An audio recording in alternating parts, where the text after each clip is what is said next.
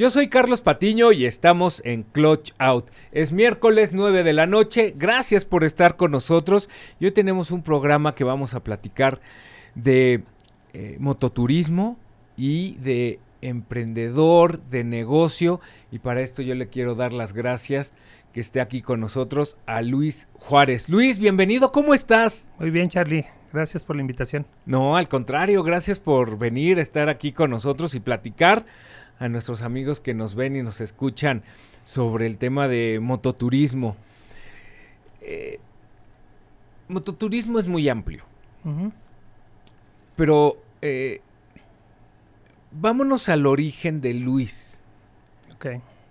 ¿Cómo nace tu pasión por las motocicletas que después se convierte en un negocio? Entonces, empecemos. ¿Cuándo empiezas con la motocicleta? Fíjate que el, mi primer contacto con una motocicleta fue por ahí de 1990, una Prox, eh, con un amigo que corría motos, Luis Torres se llama. Y bueno, de ahí me... Él era piloto. Él era piloto. Ok. eh, ajá, eh, de ahí me desprendo bastantes años y en 2017 por cuestiones de un amigo que tenía moto y me decía, este, cómprate una moto, y no, y pues, no me funcionaba bien ese o sea, pero en, en la primera instancia con tu amigo que eres piloto de carreras, te compraste moto, No. te subiste, nada. Ese fue tu primer tu contacto con alguien de, mo- de- De- de- en el motociclismo, Sí. digamos. Ok. De inicio solamente me dejó dar unas vueltas ahí en su moto en el autódromo de Pachuquilla, eh, sin saber nada. Ok. Este, solamente vi cómo lo hacían y me di una vuelta en el autódromo, ¿no? Dos vueltas por ahí. Y de ahí pasan muchos años hasta en el 2017 que por un amigo... Mucho eh, tiempo pasa. Bastante. Nunca tuve una moto propia y hasta esa, ah, en ese año un amigo me comentaba que me compró una moto y bueno, compramos una moto primera, una 310 Ujú, BMW y a los tres meses compramos una 700. Ya una GS, este... A ver, pero tú la primera vez te subes sin saber. Sin Ahí saber. como ajá. te explicaron y viste y te subiste y diste la vuelta. Después de tantos años no tienes contacto y te vuelves a subir Sí. igual. Sí, igual. Igual que la primera vez, eh, no sé, algo que se me da muy fácil que yo aprendo mucho viendo. O sea, no... Ok, eres muy visual. Ajá, eh, no necesito, bueno, sí, tal vez sí necesite como corregir a- algunas cosas y con un curso o, consejos, ¿no? Pero así, tal cual. Fui, compré la moto, me la entregan a los tres días y vámonos. Eh, empecé a salir y me gustó mucho. ¿Y qué hiciste? O sea, la primera vez que saliste en la 310 que compras, ¿ya te fuiste de ruta o fue en la ciudad Fue en- esos meses? Fue en la ciudad y fuimos eh, hacia Tres Marías. Desayunamos y ahí a Zempoala y nos regresamos. Después fuimos eh, cerca al estado de Morelos, ¿no? Era ir regresar en un ratito. eh, pasa el tiempo y a los tres meses compro una 700 porque me gusta más, me empieza a gustar. Esa la entregan en 2018, a finales del 2017, perdón. En finales del 2017, eh, principios del 18. ¿Y qué vendiste la 310? No, la tenía. Ahí todavía la tenía. Y nos entregan eh, en finales, principios de finales de este 2017, principios del 18. Ujú. Y salgo de viaje a los 15 días de que me la entregan. 15, 20 días me voy a Cancún en esa moto. O sea, después de ir aquí a Tres Ajá. Marías y después más lejitos, regresas a los tres meses, compras una moto más grande Sí, y te vas de ruta larga a Cancún. a Cancún. Sí, ¿Y eso? Fue. Eh, fue algo, tengo un amigo que vive en Puerto Morelos, él es instructor de buceo y platicando conmigo dice, a ver, ¿cuándo te vienes a dar una vuelta por acá en la moto? Y le tomé la palabra y así tal cual me subí a la moto y nos Te fuimos fuiste solo. con mi esposa. Ya, se, subiste a tu esposa y vámonos. Sí. ¿Compraste todo el equipo desde la primera vez o fuiste eh, haciéndote del equipo necesario para esto? Eh, en, en el, en el principio únicamente compré casco, chamarra, guantes, botas, muy básicas por cierto, y rodábamos con jeans. Sí. Eh, Bueno, pero, ujú, o sea, creo que has tocado un tema importante. Botas. Que normalmente nadie la compra, como sea, ¿eh? Ni medianas, ni grandes, ni, o sea, botas, guantes, chamarra y casco. Sí, así fue. Y nos vamos, este, nos toca lluvia, bastante lluvia eh, por Mérida. Y empezamos a... ¿Ya habías manejado con lluvia? No, no, nunca. Pero es algo, es algo que cuando uno no lo sabe, pues no te da miedo, ¿no? Cuando no sabes los riesgos que implica esto, Ujú. sí, no te da miedo. Eh, Eso me pasó a mí. Empezamos a manejar y a convivir ya con los elementos. Frío, calor, lluvia, este, todo eso, ¿no? Eh, y nos empieza a gustar más. Oye, y la primera vez, bueno, que estás en ruta y te llueve, ¿qué hiciste? Nos detuvimos un momento porque sí fue bastante eh, la, eh, la lluvia que cayó. este. Nos tapó a mí que pues iba manejando. Me tapaba la visibilidad.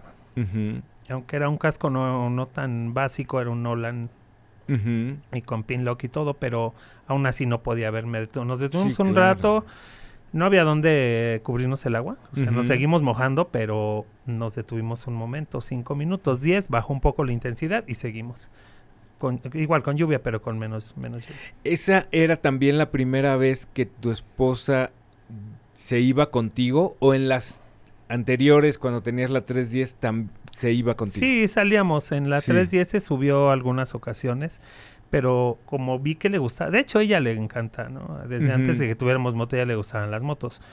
Y era muy muy poca moto para tanto peso, ¿no? Claro. Dos personas, este, y bueno, es una moto en realidad pequeña. Y por eso decidimos comprar la, la, la siguiente y, y siempre le gustó. Ok. Cuando haces esta ruta te llueve, eh, lle- ¿qué- ¿cómo te haces llegar de información para saber qué llevar en ese viaje? Herramienta, este, protecciones, eh, un, un bote de para gasolina. ¿Cuál es el ese primer proceso que haces para esta ruta larga? Eh, mira, te voy a ser bien honesto, nos fuimos sin un kit de ponchaduras, sin un kit de herramienta. Ajá. Eh, sabía que la moto tenía asistencia en el camino. Ok. Este. Y básicamente nos fuimos como si fuéramos en coche, nada más con lo que tenemos puesto y unas mudas ahí en, la, en una maleta. y- fue todo, una bolsa seca, recuerdo que era lo que, lo que llevábamos, ¿no? Este, de equipaje. eh, pero no llevamos más nada. Nunca nos tocó una ponchadura. Nunca nos tocó nada, o sea, no- nada que nos impidiera seguir el camino, ¿no? Eh, llegamos a, a Mérida a hacer un servicio porque ya eh, más o menos le tocaba el servicio en ese... en Ya por kilometraje. Sí, por kilometraje. Ajá. Y llegas a Mérida y le hacen el servicio. Nos, nos hacen el servicio, nos esperamos unas horas. El, el gerente en ese momento, no recuerdo su nombre, pero muy amable, sí nos dijo, vienen viajando, sí, ah, bueno, pues tráemela y en dos horas está, ¿no? Y, y sí, tal cual. Eh, tardó tres horas más o menos y nos entregó la moto y seguimos el, el viaje. A Cancún, llegamos a Puerto Morelos, de hecho, no llegamos hasta. Cancún, llegamos a Puerto Morelos. Y ya cuando llegas a Puerto Morelos dices, ya la hice. ¿Sabes qué? El sentimiento que tuve yo me dio gusto. Le dije a mi esposa, llegamos bien, gracias a Dios. Este, pero no quiero saber de la moto en estos días. No quiero tomar la moto para nada porque veníamos deshechos, ¿no? Del cansancio. ¿Cuánto tiempo hiciste? Eh, fuimos, fueron en dos partes. La primera parte fue en... Llegamos a Villahermosa, descansamos en Villa eh, y de ahí seguimos a Campeche. No es cierto, a, a Mérida para el servicio. Descansamos en ¿Cuántas horas hiciste de Ups. la Ciudad de México a tu primer Eh, parada? Yo creo que aproximadamente unas 9, 10 horas. Bastantes para, para la distancia. Sí, claro. Y, yendo en moto, ¿no? Muchas Sí. veces dices, no, llegas más, rápido, en moto. Sí. Bueno, eso depende, ¿no? Sí. Y llegas, descansas, desecho también. Ajá.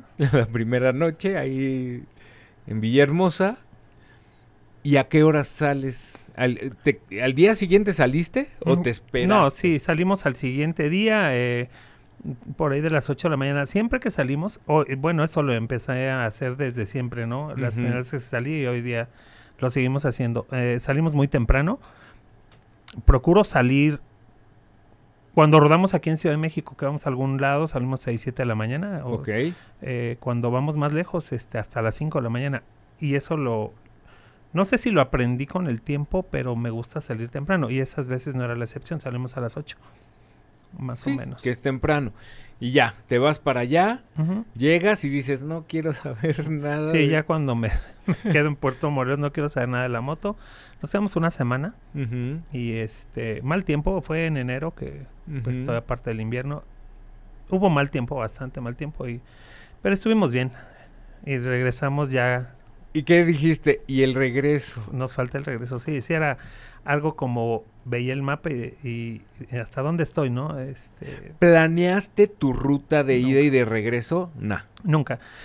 De hecho, nunca he planeado ninguna ruta. Ahora viajo y, y lo que siempre les digo o digo, ¿no? Con mi familia, con mis amigos, con quien vaya, no hay plan.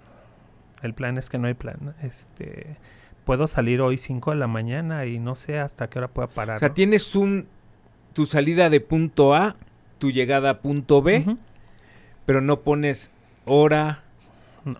día, nada.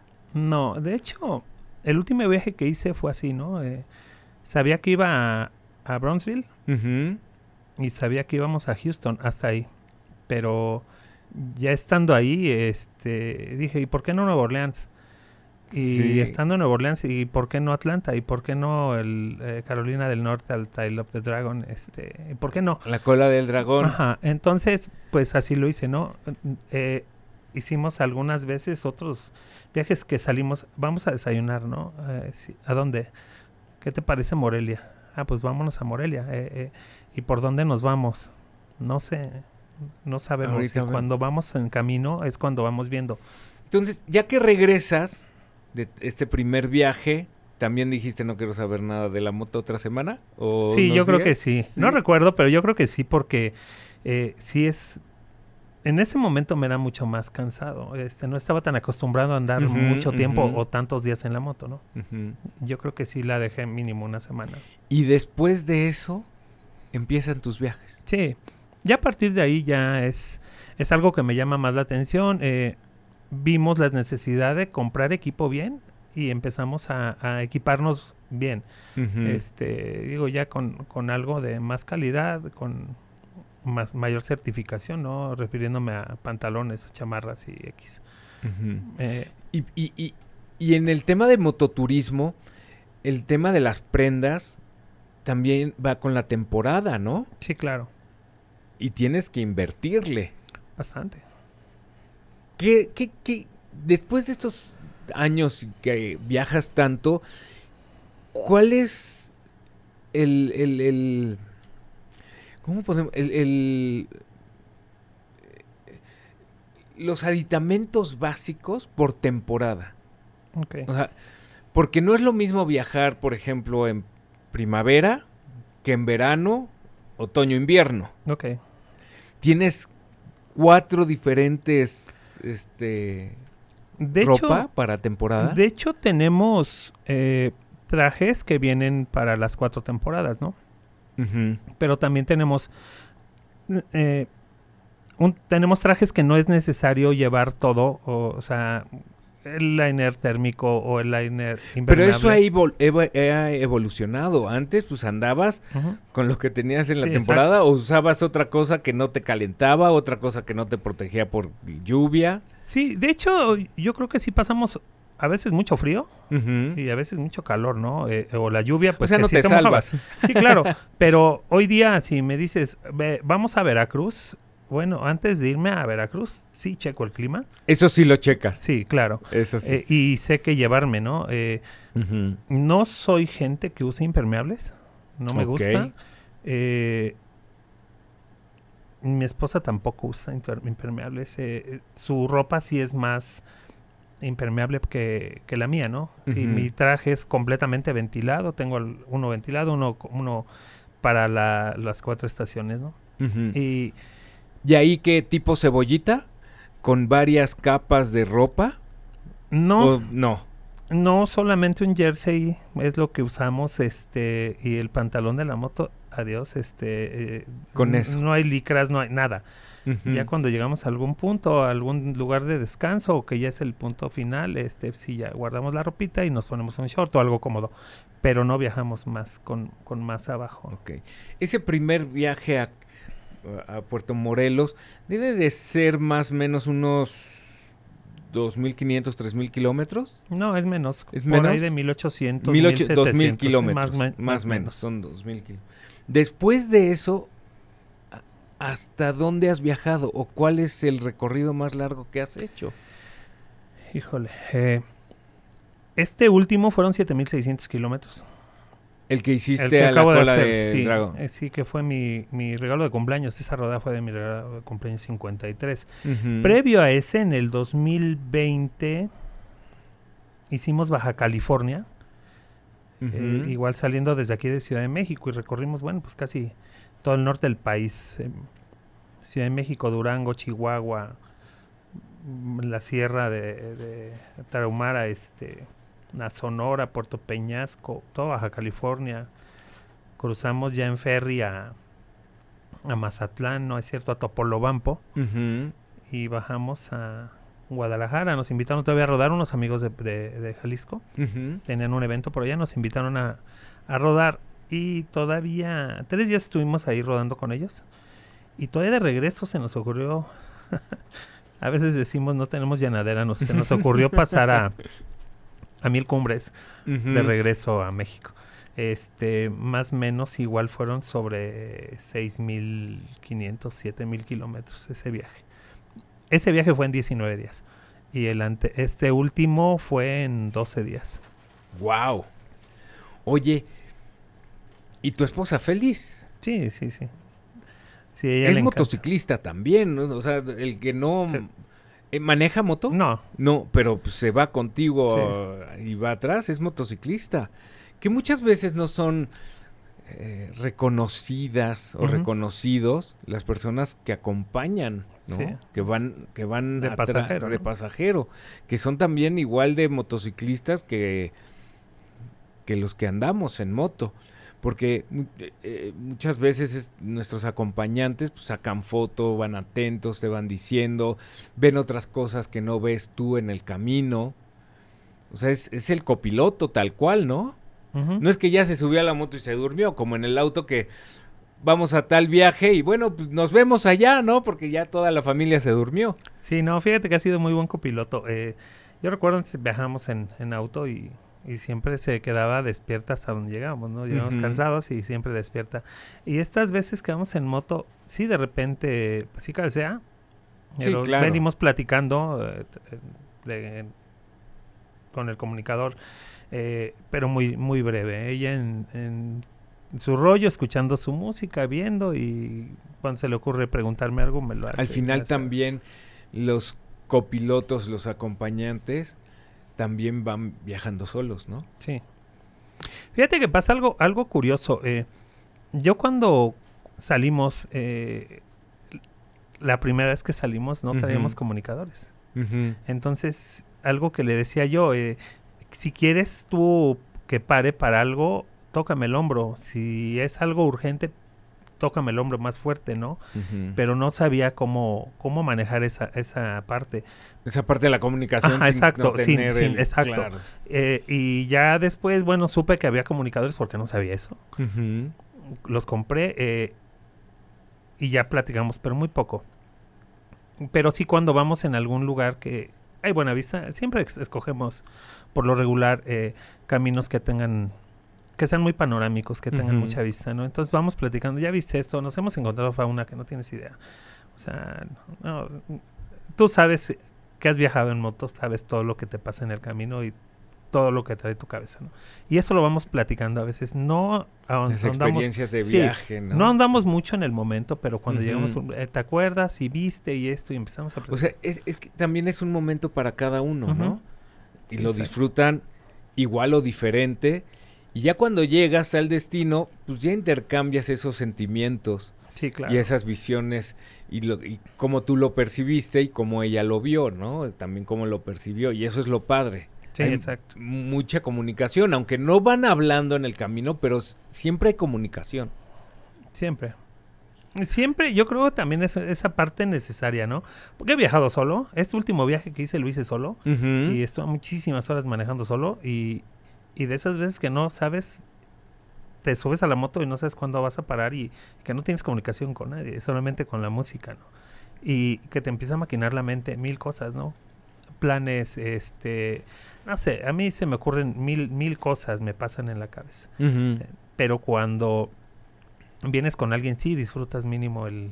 Voy bien, ¿no? ¿Sabes? Eh, eh, tengo O el sed. que te abrace, Sí, ¿no? Porque vas en exacto, la, exacto. en la moto, te abraza, pues ya, con eso. Sí, este, de repente sí, es algo de que le, le toco la pierna y para saber que va bien y, y su respuesta es apretarme con las Y que no es necesario tener el comunicador, el intercomunicador. ¿no? Sino ya simplemente con, como dices, tocar, o ya, ya ese lenguaje Ajá. que ustedes como pareja encuentran para comunicarse, ya lo, ya lo tienes desarrollado, ¿no? Sí, sí, sí. Oye, y en, en- en- ¿te acuerdas, cuando te acuerdas de ese primer viaje a Cancún, a Puerto Morelos, ahorita, qué es lo que, las diferencias y el equipamiento o lo que llevas en los viajes? ¿Qué, qué, qué, qué, qué diferencia hay? Ya hay muchísima diferencia. eh, nosotros antes de salir, te comentaba hace, hace un momento que antes checo clima, Veo que llevamos, solamente llevamos cosas necesarias. Si son más de siete días, llevamos poco equipaje. para evitar peso y consumo de excesivo de gasolina. Eh, hoy, sí día, hoy día sí llevamos eh, bomba de aire, eh, kit antiponchaduras o para reparar las llantas. Pero me imagino que también sabes utilizarlo. Claro. Porque a lo mejor, si yo no sé, me llevo mi kit y se me poncha, me quedaría igual, ¿no? O sea, sí. Sí, sí pasa eso. Fíjate que sí, sí, sí ocurre. ¿eh? Eh, traemos herramienta, lo que sé que me puede llegar a hacer falta, ¿no? Y este, hasta un cincho o un traigo una bolsita con Sí, tornillos, porque sí, a, veces- a lo mejor me hace falta un tornillo. Sé usar todo lo que llevo. Lo he llegado a usar, sí lo, sí lo he llegado a usar. Traigo mi botiquín de primeros auxilios, que Básico. ya también, u- ya un- una ocasión lo tuve que usar. Este, y digo, básicamente es eso. Traemos un arrancador para en caso de que se baje la batería. batería. este, en caso de que nos quedemos sin batería en los celulares. ¿no? Un ejemplo, hemos hecho camping y cuando vamos a hacer camping llevamos nuestra tienda, eh, sleeping, eh, o sea, todo eso. No, hoy día sí sé qué poder hacer, en qué momento hacerlo, ¿no? Antes, antes Y, no. y- y digámoslo así, si me permiten, antes eras un hombre de aventura, o sea, de irte a acampar, de meterle mano a la mecánica, o sea, porque muchos no, no- o sea, yo no soy tan aventurero en la, en- y, y, a, a ver, a mí se me complica cambiar un foco en mi casa, porque no tengo la habilidad y no me gusta. Pero hay veces que lo vas desarrollando. ¿Tú tenías eso? No. No, de hecho no. Eh, no. Mira, te voy a platicar algo. Yo tengo herramienta y sé usarla, a lo que me preguntabas, pero sé de gente que tan solo de ver cómo toma un, un desarmador para quitar un tornillo, sabes que no sabe usar un desarmador. Ya o sea, ni, Sí, sí, Sí, igual, sí, Y, y- y sí, conozco varios, ¿no? Eh, Ujú. Cuando yo de, de más joven, mm, pues sí tuve autos, nunca, nunca tuve motos y necesitaba hacerle algo al coche, pues se lo hacía. Pero por lo regular siempre lo mandabas al taller con el mecánico X, ¿no? Eh, ahora a una moto Oye, pues, es, más que de chavo pues, tenías ganas. Yo lo voy a arreglar. A ver, y le metías. Y después decías, no, ¿qué, qué hice? O sea, no quedó. Está descuadrado. No sé, lo que sea. Me No, sobraron piezas, ¿no? sí, Sí, claro. pero no me daba miedo a mí hacer las cosas, pero no, prefería no. Si no sé, pues mejor no me meto en ese tema, ¿no? Pero cuando sé que puedo hacer algo, lo hago. Y, y ahorita en, en- Y te gustaba acampar, estar en Nunca. frío, calor, lluvia. No sabes qué va a pasar. El bañarte. Para muchos también es un tema. El no poderse bañar o aguantarse dos, dos, tres días sin bañarse. Nada más con ciertas eh, limpieza básica, digamos. Que no hay baños, ¿no? Muchas No, no hay también- baños. Ah, eh, nos ha tocado de todo, ¿no? Ah, No, nunca habíamos hecho camping. Nunca. Apenas fue que empezamos a andar en moto. Y, Sí, em- lleva cinco años más o menos. Ajá, eh, y fuimos a ver la primera tienda que, que compramos y bueno, pues nos funcionó. Ya después compramos un- una mejor. Y ya después fuimos comprando, ¿no? Que una estufita, eh, una cafetera, este, lámparas y lo que se te va ocurriendo que sabes que te hace más funcional el dormir fuera de... ¿Cuántos hijos tienen? Cuatro. Cuatro. ¿Y de ellos cuatro les gustan las motos? Eh, solo a- a- al mayor, Ujú. Cell, solamente él. A él. Entonces, se van de novios. O sea, tu esposa y tú retomaron una relación de novio, digamos, están casados, tienen hijos, etcétera, pero la relación, este, pues se van solos, ¿no? ¿Sabes? Eh, sí salimos solos, básicamente porque Axel, mi hijo, el mayor, él ya no vive eh, con nosotros. Él, es el que anda en moto, tiene su moto. me- eh, de hecho, lo vi el fin de semana, me dijo que iba a comprar una nueva moto. Ok. Este, pero llegamos a salir poco con él. Dos veces, tres, no sé, pocas. Y Al final los hijos hacen su vida. Ajá, tengo una hija que es la mayor, eh, Mariana, pero tiene epilepsia, entonces no puede ella Ujú. viajar con nosotros. Solamente le he subido una vez a la moto conmigo y fue muy breve y ya no, no más, ¿no? Este, y sí Eh, es... es por la, por la condición que Ajá, tiene. exacto. Y sí cuando salimos es, eh, ¿qué vamos a hacer el fin? Bueno, primero vamos a ver con Mariana que, Claro, porque no dejarla, se... dejarla segura, ¿no? Claro. Nos vamos tres horas y ya. Si sabemos que van a ser más tiempo, bueno, tenemos que pedir eh, asistencia de alguien para que... para que esté al pendiente. Es más la supervisión, ¿no? Sí, claro. Que entre en una crisis o algo de ese tipo. ¿no? Por lo regular eh, solamente son en las mañanas alguna crisis. eh, Ok. eh, si hubo un desvelo, pues bueno, se le refleja en la mañana. Pero tratamos de que esté controlada y, y si vamos a salir, que alguien la asista. Luis, ¿cómo manejar eso cuando sales siete días con tu esposa y no poder, o sea, no te desconectas de, de- de ese tema con la familia? Nunca. ¿Cómo, cómo, cómo lo manejas? Trato, Al principio de haber sido, ay, pero lo tienes que hacer, ¿no? Mira, cuando todavía estaba Axel con, en- con nosotros, bueno, él estaba al pendiente, pero ya no. eh, ahora, lo que hacemos es siempre estar comunicándonos con ella. ¿Cómo estás? ¿Estás bien? ¿Estás bien? ¿Estás bien? Punto. Eh, yo creo que Y es Eh, una cuestión también de cortar ese... No lo cortas por completo, pero sí ese cordón umbilical que existe con la familia y decir, ay, tantito. Pero ese tantito, luego, luego lo retomas, ¿no? Sa- Sabes, Eh, siempre estoy con ella eh, por teléfono y siempre le digo, ¿no? Salgo en moto, aunque vaya yo solo o, o no, eh, no me escribas. Regálame una llamada, no te puedo contestar mensajes. De hecho, el teléfono no, no lo ocupo en, en la moto. Solamente recibo llamadas, a veces las contesto cuando veo que son números que conozco y si puedes llegar a puedes llegar a hacer una llamada urgente, toma una llamada, si no no. Aunque conozca a alguien, ¿no? Que me está llamando, puede ser una llamada para saber cómo estoy o X, pero si es un poquito urgente, sé que de quién puede ser urgente la llamada y las tomo. Y, y- y siempre le digo ya, llámame, no me escribas. Y, y esa comunicación la tenemos siempre. Aunque yo esté solo con, con, o con, con Ale, eh, siempre estamos eh, en comunicación. En contacto. Oye, y cuando empiezas a vivir todas estas es- experiencias, ¿cómo es que empiezas un negocio y el llevar esta parte tan recreativa, tan apasionante del motociclismo, cómo poderla combinar con el negocio? ¿Es difícil o te fue difícil en- eh, empezar eso? Fíjate que pasó algo muy curioso.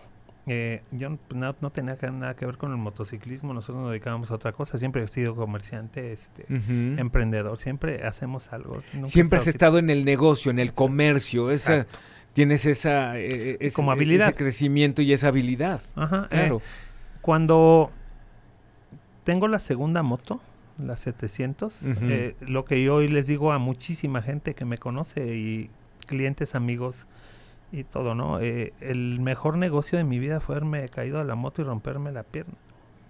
Porque de ahí eh, empieza este negocio que hoy tenemos. Fue más o menos cuando te conocí. Una Si prox. no, más o menos unos tres años. Yo me rompo, yo No. me caigo en 2018, a finales del Ujú. die- 18 de diciembre del 2018, Pero me contaste que un año te tardaste en, más o menos. en rehabilitar, ¿no? Sí, man- yo te conocí entonces como el 10, Mm, finales 19, 18, 19, sí, sí. Por allá sí. Y a partir de ahí, pues, bueno, tuve una cirugía. eh, me dicen, pues, no vas a poder caminar en un buen tiempo, no vas a poder ¿Qué pisar. pasó en ese accidente? Salimos a, hacer un poquito de terracería y mi moto era una KLR para hacer eso. Y ese día no la tuve. Me fui en la 700 y... Digo, no tenía ni... Hoy día tampoco tengo técnica para andar en la terracería. Me gusta, pero ya lo dejé. Eh, y una mala cruzada en un río pequeño, pero un poquito profundo con algo de corriente. Este... Acelero de más y, y me caigo.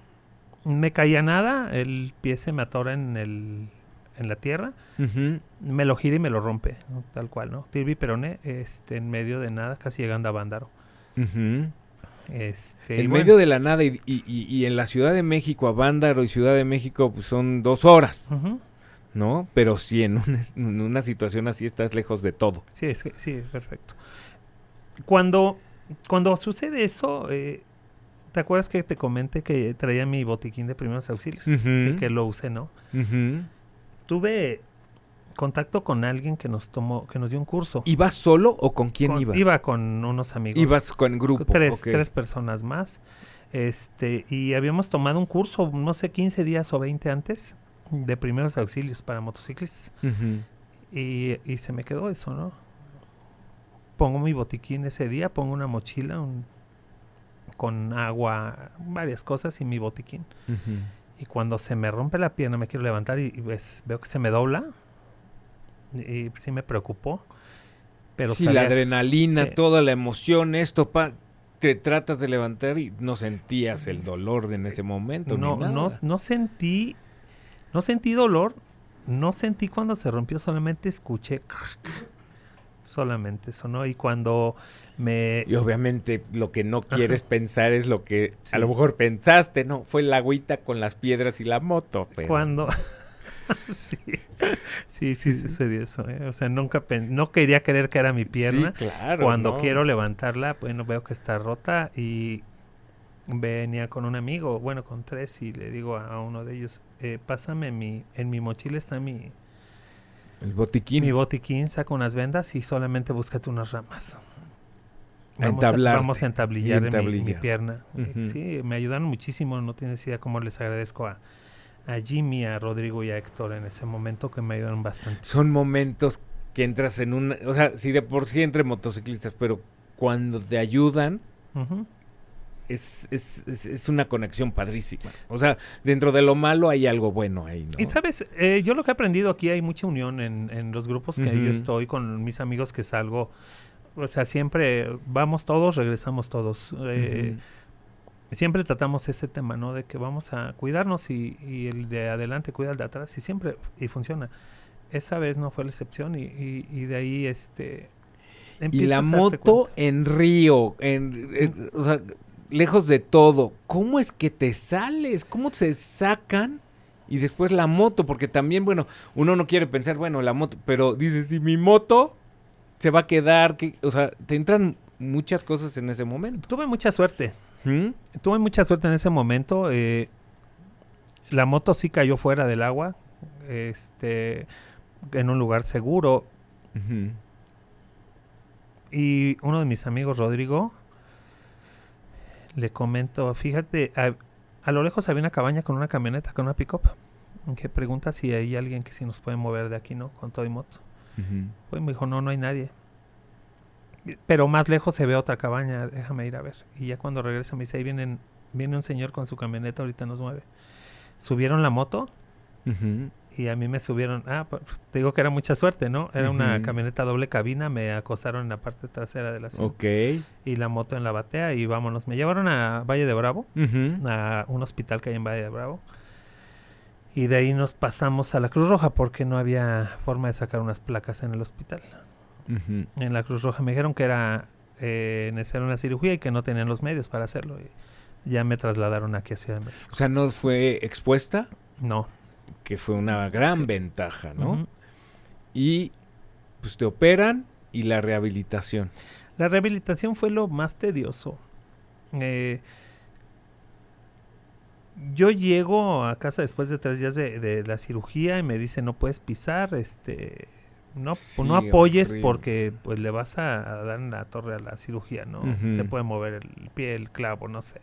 Tengo unos tornillos, cuatro tornillos, un clavo intramedular.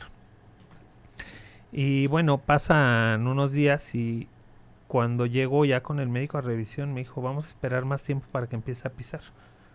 Para empezar a fortalecer ya la, el hueso y músculos y todo. Pero la atrofia que tuve muscular fue bastante severa. Entonces no me... De hecho, hoy día todavía me duele el, el músculo tibial. Todavía tengo ahí algún tema, ¿no? Algún- Eh, estuve con bastantísimas terapias, fueron por ahí de cincuenta y tantas Híjole. cada tercer día y no no no salía. Eh, la pasé mal en esos tiempos pero bueno sabía mm, sabía que lo tenía que tenía que salir adelante que Sí, tenía claro. que salir todos los días. Y a partir de ahí empieza el negocio. Entonces ahora más no tenía que salir porque tenía que salir. ¿Cómo empieza? O sea, a- a- de lo malo viene lo bueno, que es el negocio. Pero ¿cómo, lo em- em- cómo empieza? ¿Por qué es difícil empezar un negocio? O sea, todo el mundo dice, ay, sí, muchas refacciones, muchas este, eh, motocicletas, y todo el mundo le quiere poner esto, luces, esto, aquello. Pero es, un, es difícil. cuando yo tenía las 700 quise comprar algún accesorio. Y de hecho algunos los compré aquí en México en algunas tiendas y este y algunos se me hicieron eh, fuera de presupuesto, ¿no? Porque sí sí sé que las, las los accesorios y equipar una moto es caro, entonces algo bien Te puedes gastar más que en la moto. Sí, exacto.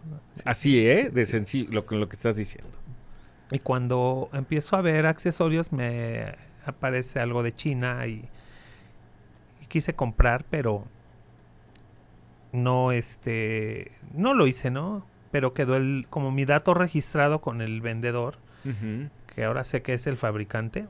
Ok. Y este y con cuando exactamente cuando yo estoy eh, convaleciente en casa de la cirugía, me llega un correo y me pone eh, de algo de lo que recuerdo era el producto que buscabas bajó de precio.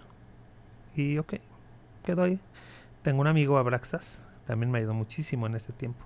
Eh, y me fue a visitar, le dije, mira lo que me llegó. Me dijo, "Eh, ¿quién te lo mandó? No? No, no sé, no conozco a la persona que me lo mandó, pero sé que es de China. Y lo revisa y me dice, vamos a invertir. Y dije, bueno, sí, está bien. Empezamos a invertir los dos. Empezamos una sociedad, pequeña Ujú. sociedad. Y Sí, de amigos, Sí, de, de- de- arrancar. Eso era algo. un, en una sociedad de, de brothers, o sea, no era con visión a nada, ¿eh? Era de brothers, vamos a invertir, este, vamos a ganar algo, punto, en lo que te recuperas y eso. Pero empezamos a ver mucho más, o tengo yo más visión sobre eso, ¿no? Que empiezo a ver más la Por forma, tu experiencia Ajá, de exacto. comerciante, claro. empiezo a ver más la, la forma de hacer negocio. Y Pero- de ahí arranca. Cuando ya me pongo en contacto con esta chica, eh, ya le empiezo a pedir mucho más eh, datos de la empresa y todo. Me pongo en comunicación ya directa con ella y me empieza a mandar todo lo que fabrican. Y empiezo yo a, ya con ese tema. Dije, vamos a hacer este negocio y, lo vam- y vamos a emprender. Y ahí es donde se llama Ruta 69. Empezamos con Ruta 69 en ese tiempo. Yo antes de eso, del, del accidente, empecé a importar motocicletas de Estados Unidos. Y Sí, vi- ahí te conocí Exacto. viendo una BMW R100 Una- una- RT roja. Si no mal me acuerdo, es de 1980, 80, 81. 81. Sí. La fui a ver y todo. Y empecé a importar motos pensando que Que me un- arrepiento de no haberla comprado, ¿eh? Y siempre que te veo te digo.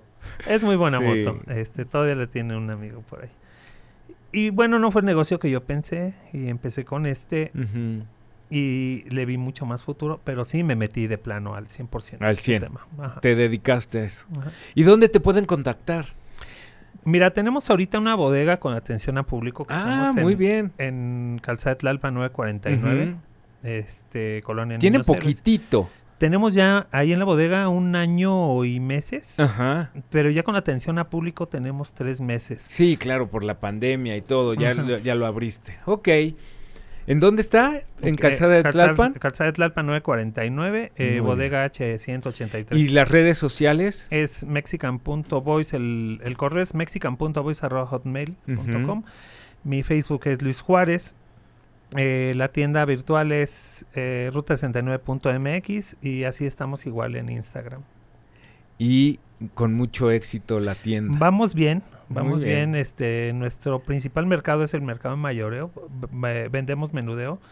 Instalamos sin costo, vamos a eventos masivos y estamos presentes. Buenísimo. ¿Y para todas las motos? U- eh, nos, especializamos, eh, nos especializamos más en BMW, pero tenemos accesorios para casi todas las marcas. Muy bien, pues a ver que nos están escuchando y quieren saber algo, sigan ahí a Luis y él les va a poder resolver todo ese tipo de dudas si quieren eh, ponerle algo extra a su motocicleta. Algo funcional. Así es. Luis, muchas gracias. Gracias por tu confianza, por compartir estas experiencias de vida, tu experiencia como motociclista y eh, empresario. Muchas gracias. Gracias a ti, Charlie. Gracias. Amigos, se nos terminó el programa. Muchas gracias. Nos escuchamos y nos vemos el siguiente miércoles en Clutch Out. Nos vemos la siguiente semana.